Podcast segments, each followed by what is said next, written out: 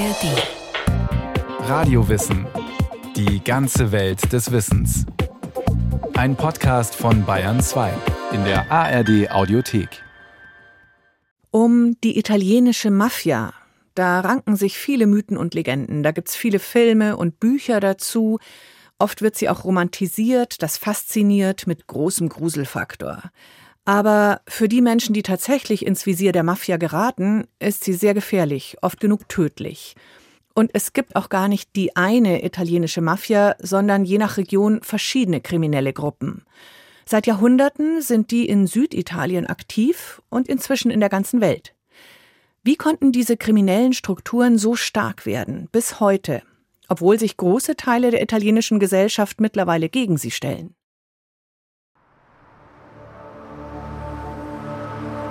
Es ist der 23. Mai 1992. Ein frühsommerlicher Samstagnachmittag. Auf der sizilianischen Autobahn 29 fahren drei Fiat in Richtung Palermo. Sie sind gepanzert, denn in einem der Autos sitzt Giovanni Falcone. Er ist der italienische Richter, der in den Jahren zuvor etwas geschafft hat, was vor ihm noch niemandem gelungen ist. Er hat zahlreiche Mafiosi hinter Gitter gebracht. Doch an diesem Tag will sich die Mafia an Falcone rächen.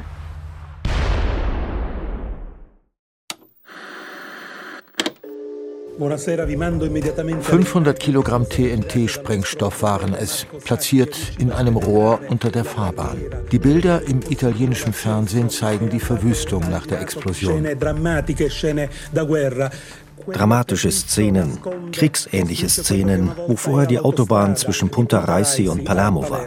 Die Fahrspuren sind nicht wiederzuerkennen. Man sieht ein Auto und ein weiteres dahinter.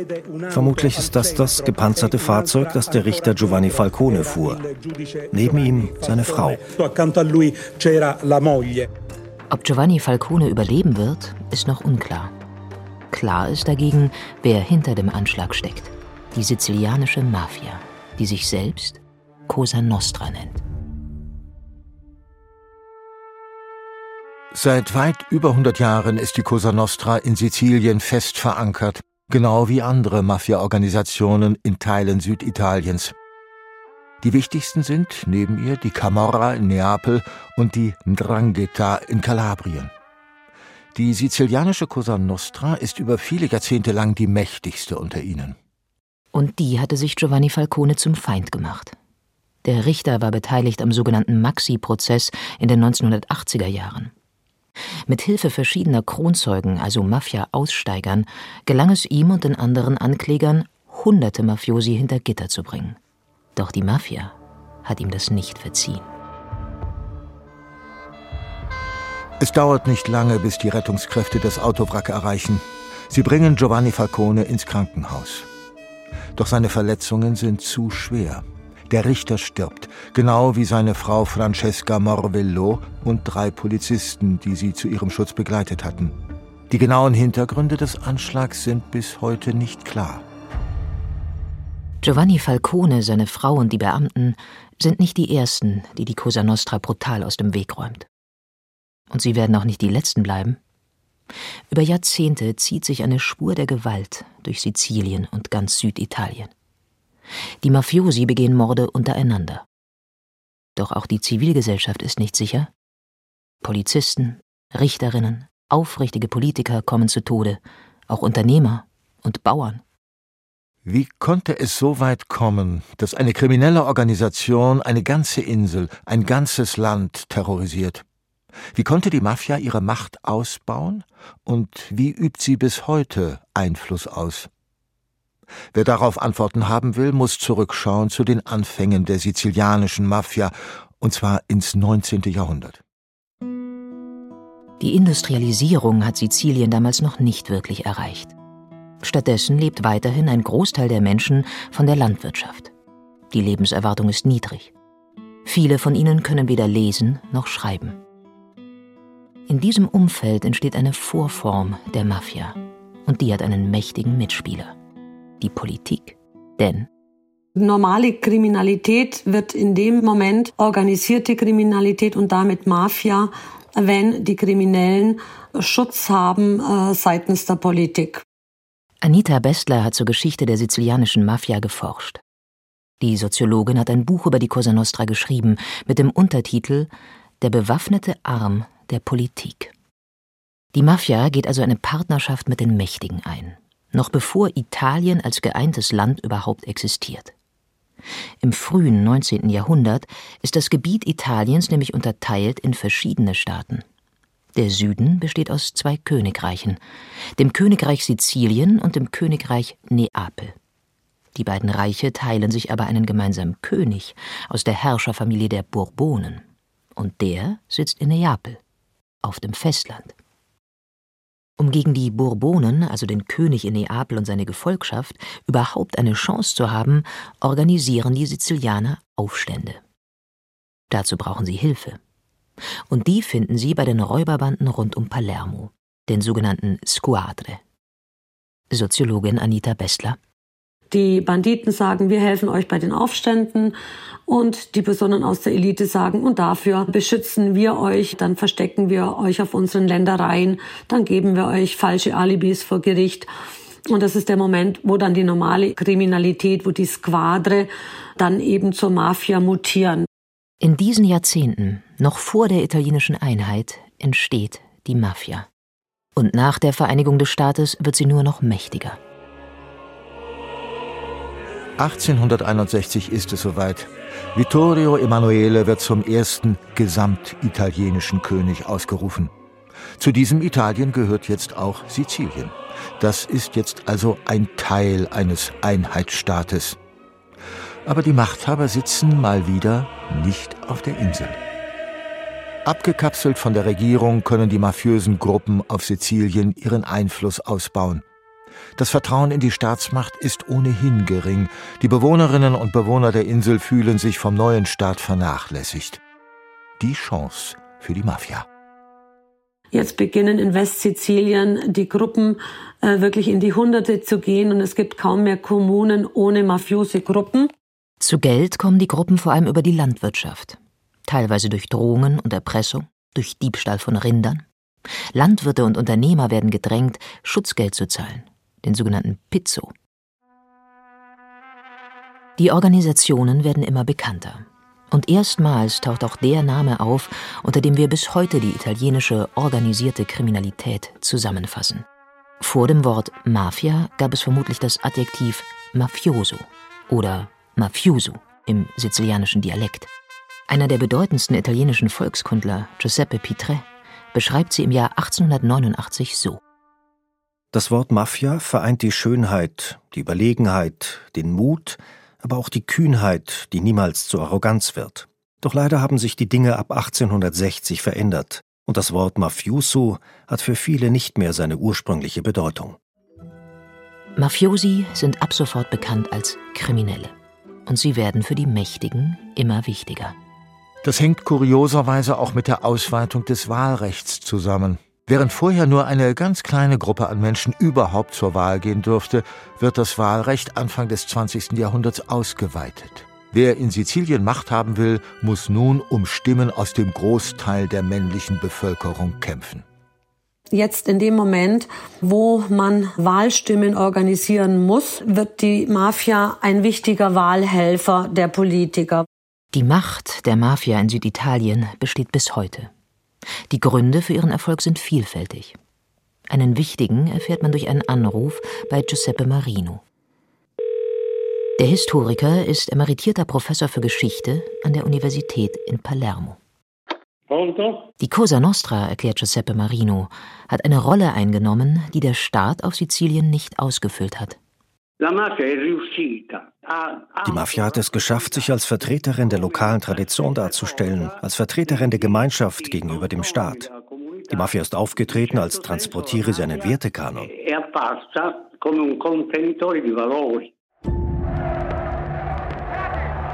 Es gibt nur einen Zeitraum in der Geschichte Italiens, in dem die Mafia vorübergehend eine ganz andere Rolle einnahm.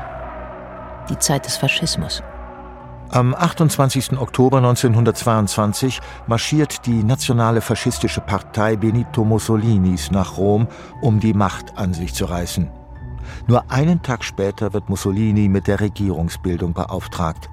Er baut Italien zur Diktatur um. Was bedeutet das jetzt für die Macht der Mafia? Diktatur und Mafiosi. Man sollte meinen, das passt perfekt zusammen. Die Mafia stellte sich selbst wie einen Staat im Staat dar, also als ebenbürtige Kraft. Das konnte sich das faschistische Regime nicht gefallen lassen. Was folgt, ist ein Kampf gegen die Mafia. Mussolini schickt den Polizisten Cesare Mori nach Sizilien, ausgestattet mit weitreichenden Befugnissen. Mit zahlreichen Razzien geht Cesare Mori tatsächlich gegen weite Teile der Mafia vor. Etliche Mafiosi kommen ins Gefängnis. Er wird bekannt als der eiserne Präfekt. Damit schafft es das Regime, die Mafia zwar tatsächlich zurückzudrängen, ihre Strukturen zu schwächen, doch dauerhaft hält das nicht an. Die Kontakte der Mafia in die lokale Politik, die Verbindungen, von denen sie lebt, die bleiben bestehen.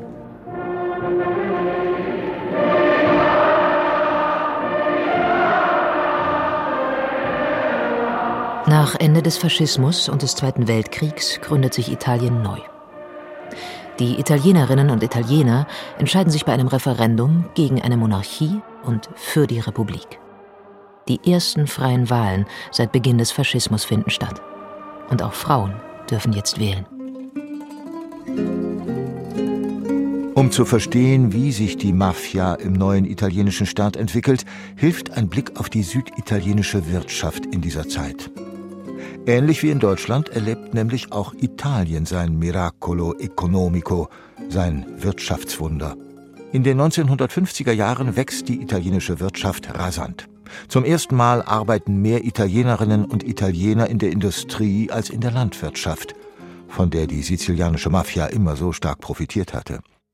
Doch der Süden Italiens bleibt wieder einmal hinter dem Wirtschaftswunder des Nordens zurück. Damit sich die Wirtschaft dort weiterentwickelt, pumpt der Staat über Jahrzehnte viel Geld in die ärmeren südlichen Regionen. Und für die Mafia könnte es kaum besser laufen. Statt weiter hauptsächlich auf Profite aus der Landwirtschaft zu setzen, also auf das alte Standbein, modernisiert sich die Cosa Nostra. Sie geht dahin, wo es viel abzugreifen gibt. Die Mafia interessiert sich immer mehr für die großen Geldflüsse, für die Geschäfte von Banken. Daneben wächst vor allem in und um Palermo das Baugeschäft. In wenigen Jahren entstehen in der Stadt tausende Neubauten. Oft profitieren Unternehmer, die mit der Cosa Nostra verbunden sind, und Firmen, die direkt Mafia-Mitgliedern gehören. Möglich ist das, weil die Cosa Nostra die Stadtverwaltung nahezu kontrolliert. Einer der Bürgermeister Palermos, Vito Giancimino, wird später sogar als Mafiahelfer verurteilt. In diesen Jahren macht die Mafia große Profite. Und sie baut einen internationalen Drogenhandel auf, verschifft Heroin aus Palermo vor allem in die USA, wo ihre amerikanische Schwesterorganisation den Markt kontrolliert. Teile des Gewinns fließen so wieder an die sizilianische Cosa Nostra zurück. Doch das Geld, das die Mafia in dieser Zeit verdient, sorgt auch für Konflikte innerhalb der Gruppierung. Anfang der 80er Jahre gipfelt der Machtkampf in der Cosa Nostra in einem blutigen Mafiakrieg.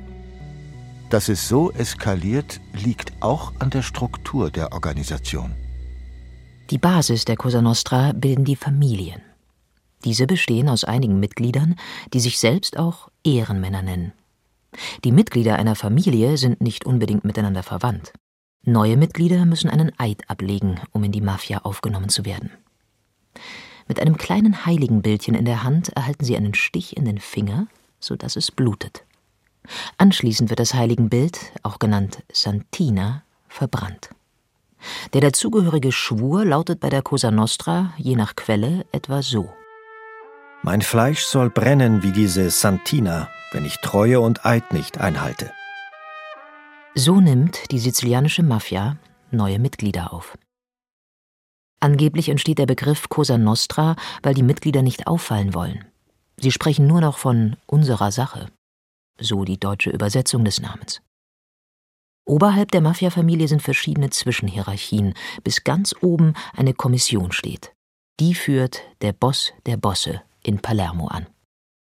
Nach dieser Hierarchie arbeitet die Cosa Nostra lange Zeit, bis eine Gruppe aus dem kleinen Städtchen Corleone sie bricht. Die Corleoneser brechen mit dieser Tradition. Von einem vielleicht übertriebenen Autoritarismus ergriffen, treten sie in einen Kampf, in einen Krieg direkt mit dem Staat ein. Etwas, das die Mafia bis dahin nie getan hat. Der Clan aus Corleone, allen voran der Boss Toto Rina, will sich mit seiner Taktik innerhalb der Cosa Nostra durchsetzen und beseitigt deswegen nach und nach ihre Gegner, vor allem die mächtigen Mafiosi aus Palermo. Insgesamt sterben in diesem Krieg Anfang der 80er Jahre Hunderte, wenn nicht Tausende Menschen. Und die Corleoneser gewinnen den Kampf. Boss Toto Rina wird zum Alleinherrscher der Cosa Nostra und übt eine Gewaltherrschaft aus.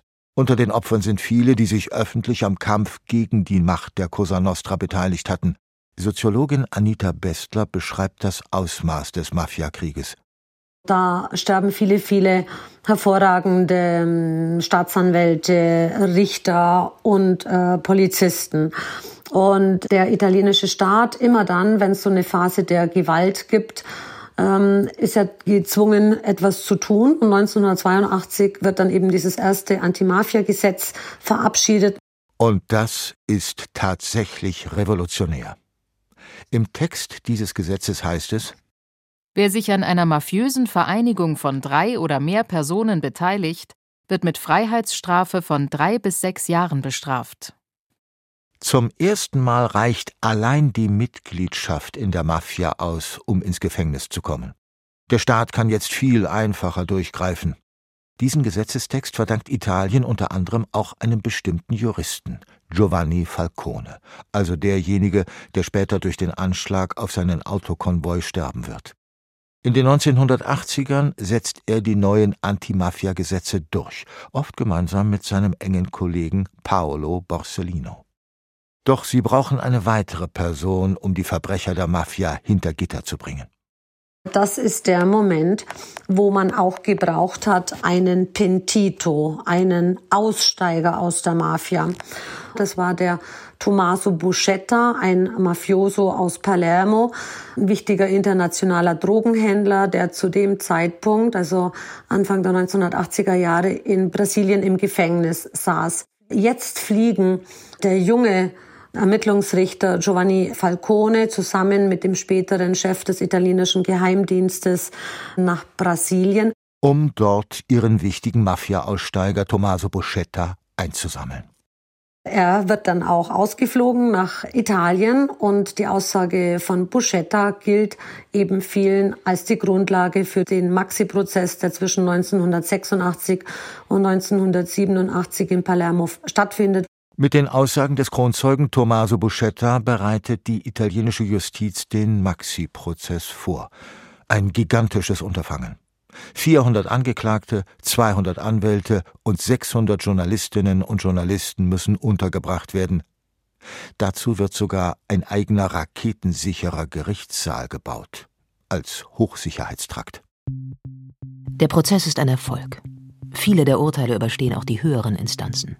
Die Cosa Nostra ist empfindlich getroffen. Aber ist es der große Triumph der Demokratie über die Mafia? Nicht auf Dauer. Die Mafia hält weiter Kontakte bis in höchste politische Kreise. Die Koexistenz mit der Politik besteht weiter, bis heute. Auch wenn sich immer mehr Politikerinnen und Politiker gegen die Mafia wenden. Eine von ihnen ist Laura Garavini.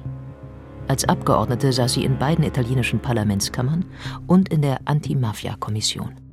Die Tatsache, dass man auch Politikern äh, Geschenke macht oder dass man denen auch deren politischen Erfolg ermöglicht, ist auch ein Teil des Handelns der Mafia, der Kriminalität, und zwar auf allen Niveaus. Es hat schon Fälle von äh, Abgeordneten gegeben, wo es bewiesen worden ist, dass die mit der Mafia zusammengearbeitet haben. Das heißt, obwohl der Maxi-Prozess ein voller Erfolg war, ist die Cosa Nostra nicht am Ende. Ganz im Gegenteil sogar. Wütend über die hohen Urteile schlägt sie zurück und ermordet den Richter des Prozesses, Giovanni Falcone, auf der Autobahn bei Palermo. Für viele ist dieses Ereignis ein Schock. Auch für die Politikerin Laura Garavini, die sich an den Tag des Anschlags erinnert. Es war eben das Gefühl, So, die Leute, die Vertrauen haben in der Legalität, im äh, Staat, wirklich eine Grundfigur verloren haben. Noch schlimmer war dann, dass auch der andere Richter, der eng befreundet war mit Falcone, der Borsellino, auf ähnliche Art und Weise getötet wurde. Also da hatte man schon das Gefühl, alles bricht zusammen.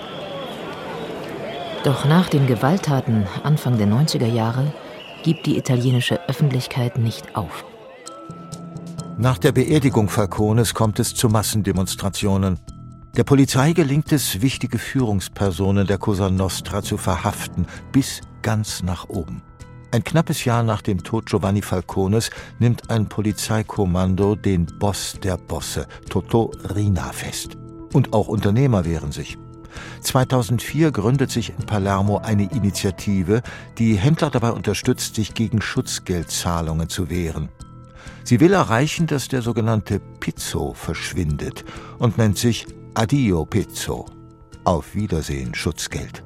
Nach und nach wird die Cosa Nostra zur Mafia Sommersa, zur abgetauchten Mafia. Das heißt aber nicht, dass sie nicht mehr existiert, erklärt Mafia-Expertin Anita Bestler. Die Mafia gibt's nach wie vor. Sie hat nach wie vor unendliche Gelder aus der Zeit des Drogengeschäftes. Sie, sie versucht immer stärker in die legale Wirtschaft zu integrieren. Übrigens nicht nur in Sizilien, sondern auch im Ausland. Also die Mafia ist nach wie vor existent, aber sie verhält sich halt im Moment weniger gewalttätig. Immerhin, die sizilianische Mafia Cosa Nostra ist heute viel schwächer als zu ihren Hochzeiten.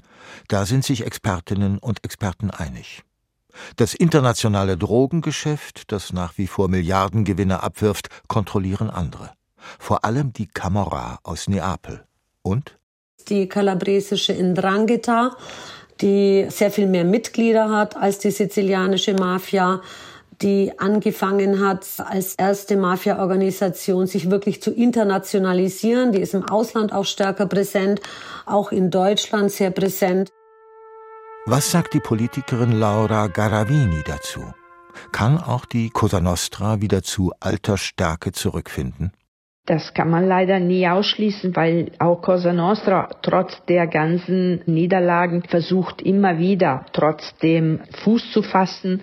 Und man muss unglücklicherweise sagen, diese Mafia-Organisationen haben leider auch gemerkt, wie strategisch wichtig für sie ist, international mit anderen Organisationen zusammenzuarbeiten. Gerade deswegen ist es wirklich ganz wichtig, dass die Aufmerksamkeit aller Akteure hoch bleibt. Denn dass die Mafia irgendwann von allein verschwindet, glaubt fast niemand.